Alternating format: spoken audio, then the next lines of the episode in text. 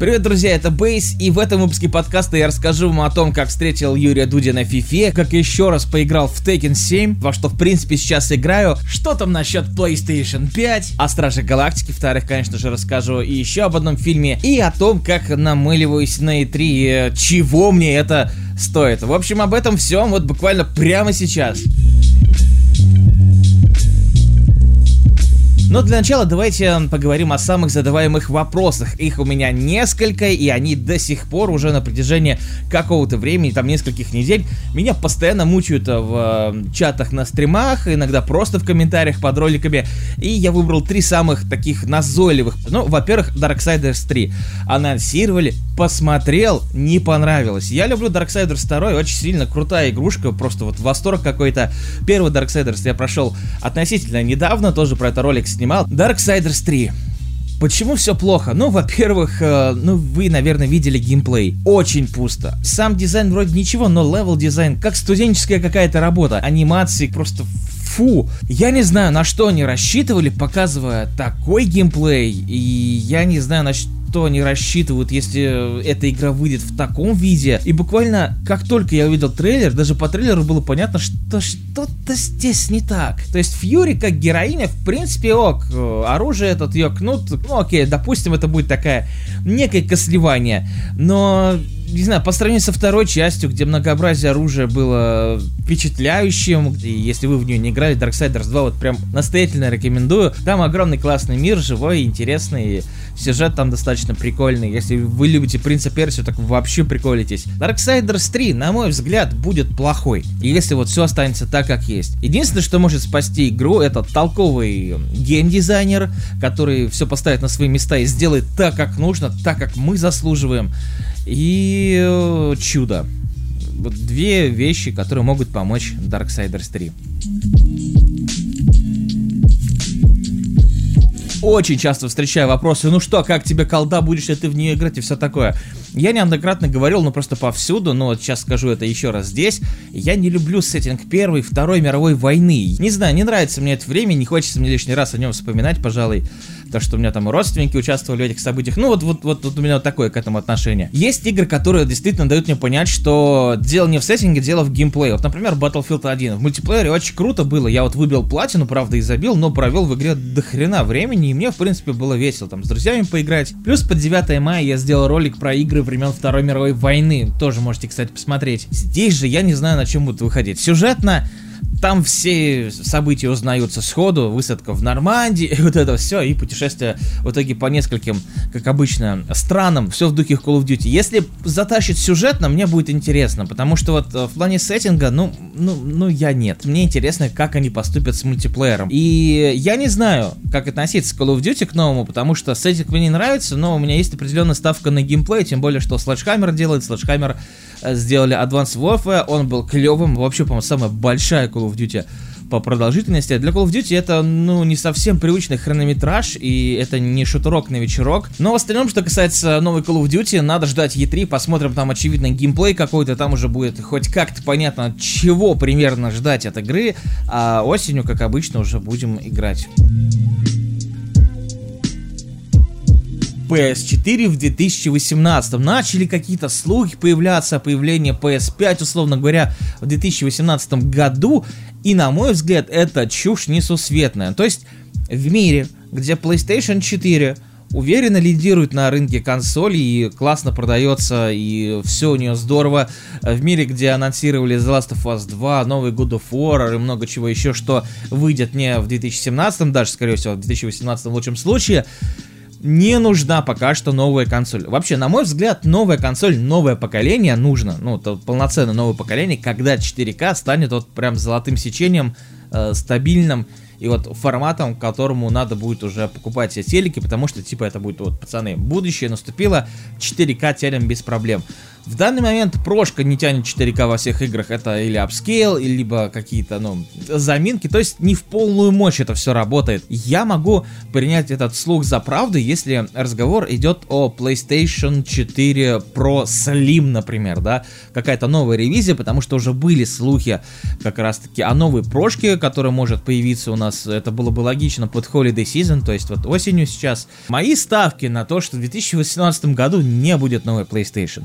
Но в 2018 году может быть анонс как раз-таки новой консоли от Sony. Возможно, в 2018 году выйдет даже не прошка, вот это Slim, например, да, не вторая ревизия прошки, а возможно, тут тоже были слухи, что э, разговоры идут о новой PlayStation, которая будет на базе PlayStation 4, гибридная штука, типа некий ответ свечу, там уже были какие-то странные концепты э, с подключаемыми чуть ли не мувами или что-то типа того. Ну, то есть такой концепт около свечевый. Я хотел бы такое решение, и я вообще люблю портативный гейминг. Я с этого начинал свой канал и до сих пор играю там большей части э, своего времени э, не знаю, на Вите просто через Remote Play, почему бы и нет? Ну, в шутеры, конечно, не поиграешь, но все равно, эта тема классная, но, не знаю, не будем загадывать. В любом случае, PlayStation 5 в 2018 году я считаю бредом, но я буду дико рад, если я ошибаюсь, но чисто с точки зрения адекватного мышления и маркетинга современного и технологий, я уверен, что это полная чушь. Не будет в 2018 году PlayStation, а вот в 19 ну, 20 вот в 20 мы точно видим новое поколение. Вот в этом я точно не сомневаюсь, то что в 2020 году у нас будет новая какая-то PlayStation. Многие знают, что я люблю Tekken, это один из любимых моих файтингов, если даже не самый любимый. И вот буквально недавно я снова поиграл в него. Снова, потому что на Игромире у меня уже была сессия, и на канале, кстати, есть классное интервью с Харадой, между прочим, с продюсером Tekken, обязательно посмотрите тоже. В этот раз удалось поиграть в сюжетный режим. Харада как раз таки обещал, что это будет инновация в рамках Tekken-а. Сюжетная составляющая Tekken-а всегда была какой-то удивительной. То есть она всегда была, во-первых, разной, и всегда хоть чем-то, да, действительно тебя впечатляла. Например, в шестом у нас был beat 'em up с элементами RPG, шмотками и всем таким. Что такое сюжетный режим уже в Tekken 7? Революции в файтингах здесь вы не встретите. Да, в рамках Tekken это что-то новое, потому что они сделали Mortal Kombat. Я имею в виду по подаче. Как Injustice, как и Mortal Kombat. Здесь идет э, повествование с помощью глав.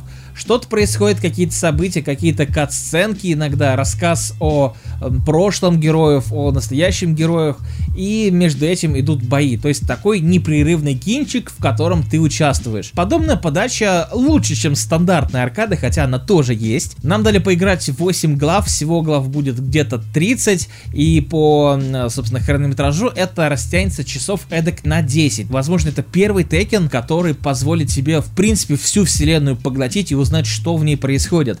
Это касается как сюжетной линии, так и бонусов, которые там вообще дальше есть. Текен постоянно развивался, развивался, развивался, и вот это можно пока что заочно, но можно уже назвать жемчужиной серии. Появился режим в духе времени, называется охота за сокровищами. Это вот как бой с призраками раньше был, вот кроме вот как раз таки сундуков, которые ты получаешь за бои. В этих сундуках ты находишь всякие предметы для кастома, некоторые предметы можно только вылутать. Прикольный режим, мне понравился. Я вообще любил бои с призраками, долго достаточно в них играл. Появился еще один очень крутой режим, режим кинотеатра и Music Box. Режим кинотеатра это не как раньше тебе давали посмотреть э, ролики, да, там со всяких тейкенов или же выдержку из прошлых сюжетов. Сейчас же ты можешь посмотреть любой ролик из любого Текена, но за это нужно заплатить не донатом. Сразу скажу, не донатом, просто за внутриигровую валюту, которую постоянно получаешь за бои как с призраками, так в мультиплеере, так и в сюжетке. Просто можешь купить себе э, пак э, всех мувиков из э, какого-нибудь Текена. Также Music Box вот этот, о котором я говорил, тоже очень прикольная штука. Вот если тебе нравился саундтрек третьего Текена, никто тебе не запретит играть под саундтрек третьего Текена. Куча еще всего такого, знаете, маленького, о чем э, рассказывать сейчас не имеет смысла, потому что главное это геймплей. С геймплеем в Текене все очень хорошо. Будем играть, возможно, встретимся в мультиплеере, буду и стримить, и просто дичайше проходить его на платину, пытаться. В этот раз платина несколько сложнее, чем было в Tekken Tag Tournament 2 и Tekken 6. Ждать осталось совершенно недолго, вот в начале лета уже все. Просто забираем его из магазинов и рубимся в Tekken. thank you В моей жизни стало немного больше Resident Evil, чем было раньше. Ну, вот буквально недавно я решил угореть по режиму Raid в Resident Evil Revelations 2. Очень он мне нравится, не знаю, дико крутая штука. Внезапно, 10 мая выходит в PSN Resident Evil Code Veronica. И что самое приятное лично для меня, я давно хотел поиграть в нее, потому что не проходил. Причем, что смешно, она у меня есть и на Dreamcast, и на PlayStation 2, и теперь есть на PlayStation 4, и наконец-таки я ее прохожу, и я дико доволен ей. Причем я слышал неоднократно истории о том, что Resident Evil Code Veronica это каноничный Resident Evil, и именно он должен быть э, третьим, но в итоге его место занял тот третий, который мы все знаем, Nemesis. И это видно, что он не выбивается из общей концепции. У нас есть герои, которых мы уже там встречали, они упоминаются там, но опять же Крис Редфилд, там Вескер, э, ну понятное дело, Клэр Редфилд. Очень хорошая игрушка, которую вот я открыл спустя, получается, 17 лет для себя. 17. Игра 17-летней давности давности играется в данный момент сейчас не хуже, чем любая новинка. И это не ремастер, это обычное переиздание. Что смешно, потому что на PS3 выходил именно небольшой такой ремастер. Но играется она все равно бесподобно, никаких проблем не ощущаю и э, выглядит все равно лучше, чем э, если играть с PS2 или Dreamcast, так что тут вариант очевиден, надо брать на PS4, стоит там что-то 900, по-моему, рублей, и, по-моему, это весьма оправданная цена. 15 баксов за такую классику обязательно нужно отдавать. Ну и еще немножко по Resident Evil, потому что, я же говорю, стало слишком много. Ну вот буквально недавно я прошел третий, тоже на стримах, классно провели время за две сессии, укатали его, я, конечно, там факапился только в путь, но надо будет потом пройти еще раз. Мне конечно, очень понравилось, прям как в детстве. Не знаю, мой любимый Resident Evil это первый и третий. Второй постоянно игнорирую, но тут Относительно скоро, наверное, уже стоит ждать Resident Evil 2 Remastered, потому что Capcom его уже пилит. На E3, я думаю, покажут какой-то, может быть, анонсик, тизерок хотя бы, просто заикнуться об этом и дату выхода скажут в духе там, ну, весной, например. Пару дней назад я думал, блин, классно было бы, если бы сейчас вот Revelations 1 портанули бы на PlayStation 4, вот я бы его точно прошел. Я его все пытался, пытался на 3DS там колупать, колупать, часа 3 наиграл. Ну, не знаю, мне это так неудобно прицеливаться, играть в шутер на 3DS это кошмар какой-то. И на третий Sonic у меня Revelation нет, потому что его просто нет, не успел купить и все такое. И вот я получаю письмо о том, что Revelations первый будет на PlayStation 4 и баксе, в общем-то. Так что ждем, попробуем пройти там. Не самый лучший Resident, но, кстати, справедливости ради, на 3DS это один из лучших графонов, который там в принципе есть. Но про Resident Evil, пожалуй, хватит, ведь мне есть еще о чем рассказать. Я, как самый главный фифер страны, конечно же, не мог недавно пропустить мероприятие по FIFA в Adidas Base. Уже, кстати, второй раз проводятся там ивенты по FIFA. И э, пошел туда поиграть. Меня позвали, в общем-то, ребята знакомые там проводился турнир, там можно было выиграть крутую лимитку PlayStation. Естественно, я ничего не выиграл. На самом деле, я пришел просто потусить, ибо было более-менее близко от меня, поэтому я такой, типа, ну, почему бы и нет, пойду посмотрю, там, тем более, друзей было много. Режим, в который я бы никогда не смог, наверное, поиграть. Это 11 на 11, где каждый играет за отдельного игрока. Суть была в чем? Звали блогеров, поиграть в FIFA вместе с командой. То есть одиннадцатый игрок это был ты.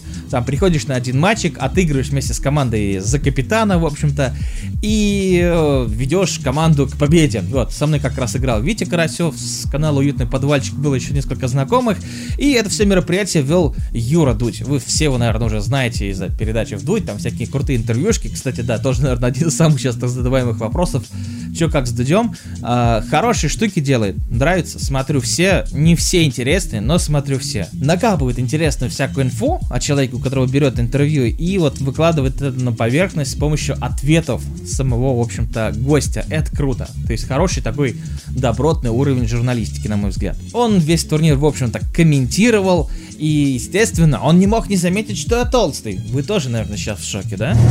Ну ты поместился, главное, нет? Да, я влез. Это, это, это уже уходит В общем-то, выиграли.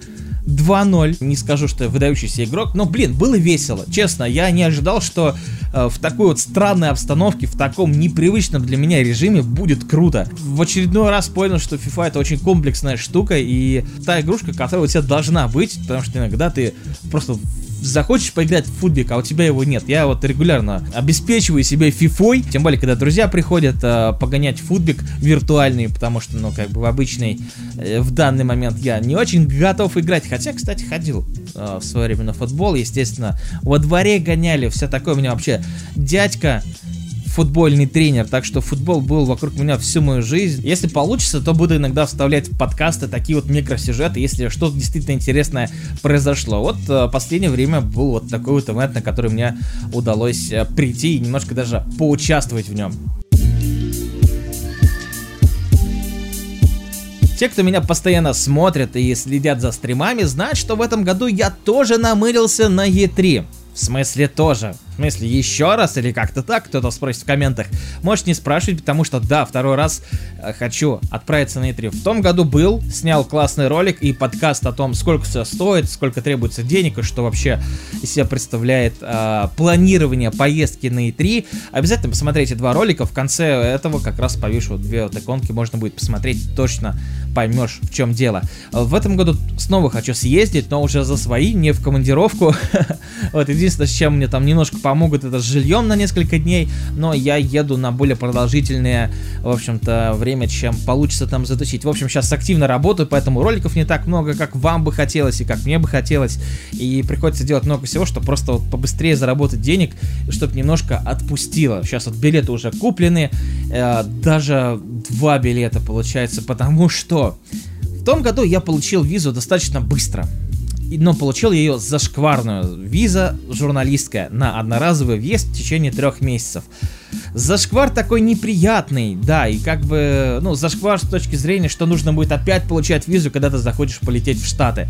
Вот я захотел.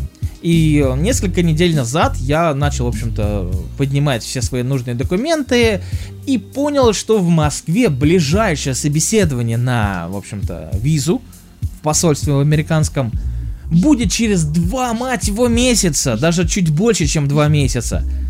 То есть на тот момент это было в конце апреля, ближайшее собеседование было в июле, то есть когда E3 уже закончится, закроется, там уже э, сельскохозяйственная выставка всем ходом будет какая-нибудь идти. То есть вот вообще вот, вот настолько поздно. Я начал узнавать, а как это можно, ну, обойти, может быть, есть какие-то варианты. Мне предложили сразу сходу один не очень приятный, за 500 баксов вне очереди пройти более-менее быстро.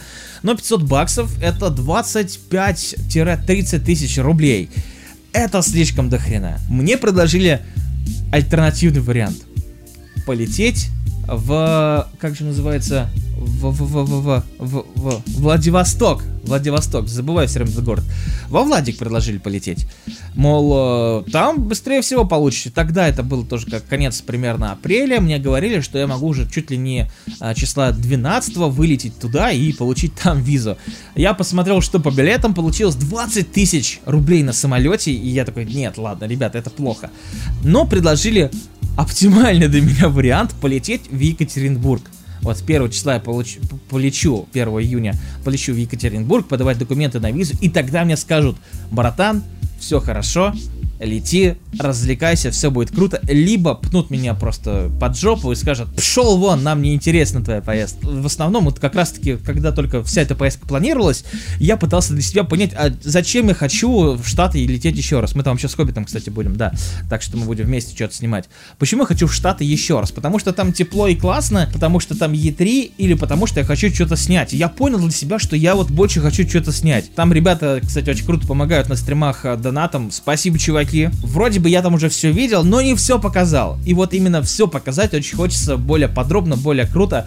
Может быть, даже э, продумаем какие-то сценарные штуки, чтобы из этого получилась классная документалочка, какая-то прикольная про E3, а может даже несколько роликов. Ну, естественно, включено э, в мои планы и интервьюшки с разрабами. Может быть, может быть, получится добраться до одной студии вообще. И еще очень хочу посмотреть Гранд Каньон. Я не знаю, почему у меня такая мысль, но всю жизнь хотел посмотреть на Гранд Каньон.